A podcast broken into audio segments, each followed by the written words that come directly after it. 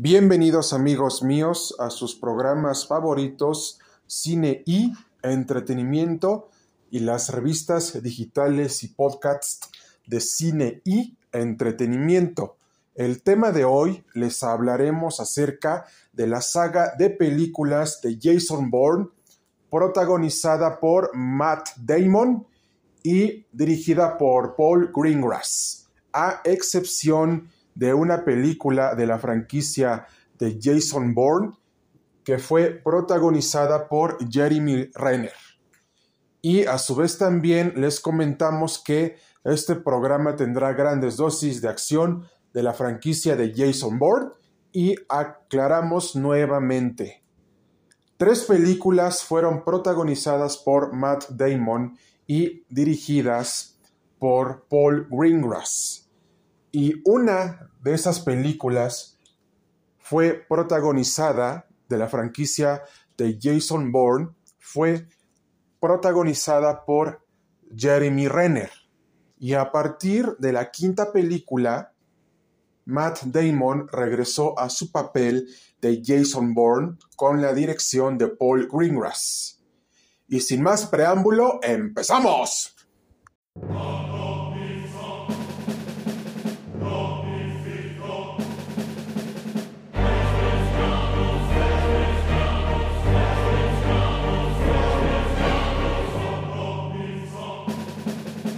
A toda nuestra comunidad y sociedad cinematográfica, les queremos comentar que la saga de películas de Jason Bourne protagonizadas por Matt Damon y dirigidas por Paul Greengrass, tratan acerca de un asesino experimentado llamado Jason Bourne que cumplió misiones de la CIA para evitar que los grandes secretos de los Estados Unidos de Norteamérica se revelaran a todo el mundo. Esto es lo que nos presenta la saga de películas de Jason Bourne y fue protagonizada por Matt Damon de la 1 a la 3 y la quinta película.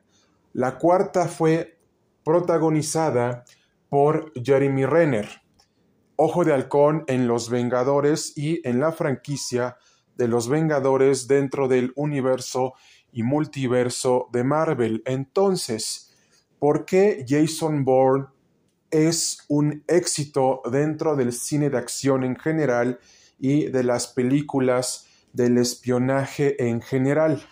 La respuesta es sencilla y fácil de responder a la vez por la dirección de Paul Greengrass para tratar temas relacionados con el espionaje y con las cintas de acción en general. Esto es precisamente lo que se nos ha comentado varias veces. ¿Por qué?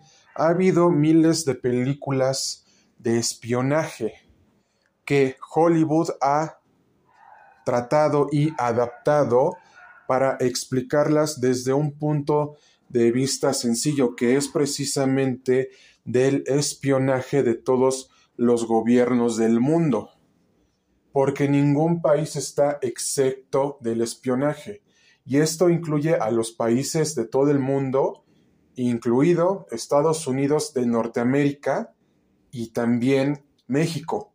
Pero lo que nos presenta la película, esencialmente la película, es precisamente lo que le sucede a Jason Bourne, que precisamente el mismo gobierno de los Estados Unidos de América en la película, en la saga de películas, lo convirtió en un asesino letal, extremista y violento, por lo que nunca lo dejó tener una vida normal y sobre todas las cosas nunca pudo ser feliz con una vida normal porque dedicó su vida a obedecer órdenes.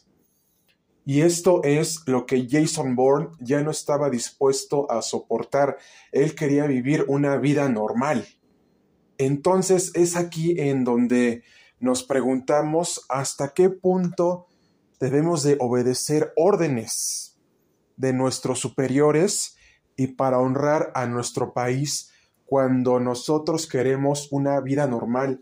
Esa es la pregunta que plantea la franquicia y saga de películas de Jason Bourne, protagonizadas por Matt Damon, a excepción de la cuarta película que protagonizó Jeremy Renner. Entonces, parte de todo esto que les decimos es que Matt Damon y Paul Greengrass supieron adaptar una gran historia de acción y espionaje con varios elementos del cine de acción en general para entregarnos una excelente franquicia de acción en pleno siglo XXI. Y es una saga de acción de películas y de filmes que en la actualidad ya es una saga de filmes de acción en general de culto para el cine de los Estados Unidos de Norteamérica y de todo el mundo. Por eso la franquicia y saga de filmes de Jason Bourne es tan exitosa en la, en la actualidad. Y por eso Matt Damon y Paul Greengrass se llevan nuestro respeto y nuestra admiración por tratar una temática de espionaje al combinarla con el cine de acción en general. Pero esto fue la principal razón por la que Matt Damon saltó a la fama debido a su interpretación del asesino de Jason Bourne en la franquicia y saga de filmes de Jason Bourne dirigida por Paul Greengrass desde la 1 a la 3 y la quinta película, a excepción de la cuarta película que fue protagonizada por Jeremy Renner. Y de nuestra parte ha sido todo amigos míos, no sin antes mencionarles que este programa ha sido patrocinado por la Barbería Teo, ubicada en la zona condesa de la Ciudad de México, código A600, y por Cine y Entretenimiento y otros. Y no olviden que Cine y Entretenimiento es su espacio digital favorito de la cinematografía y del séptimo arte en general.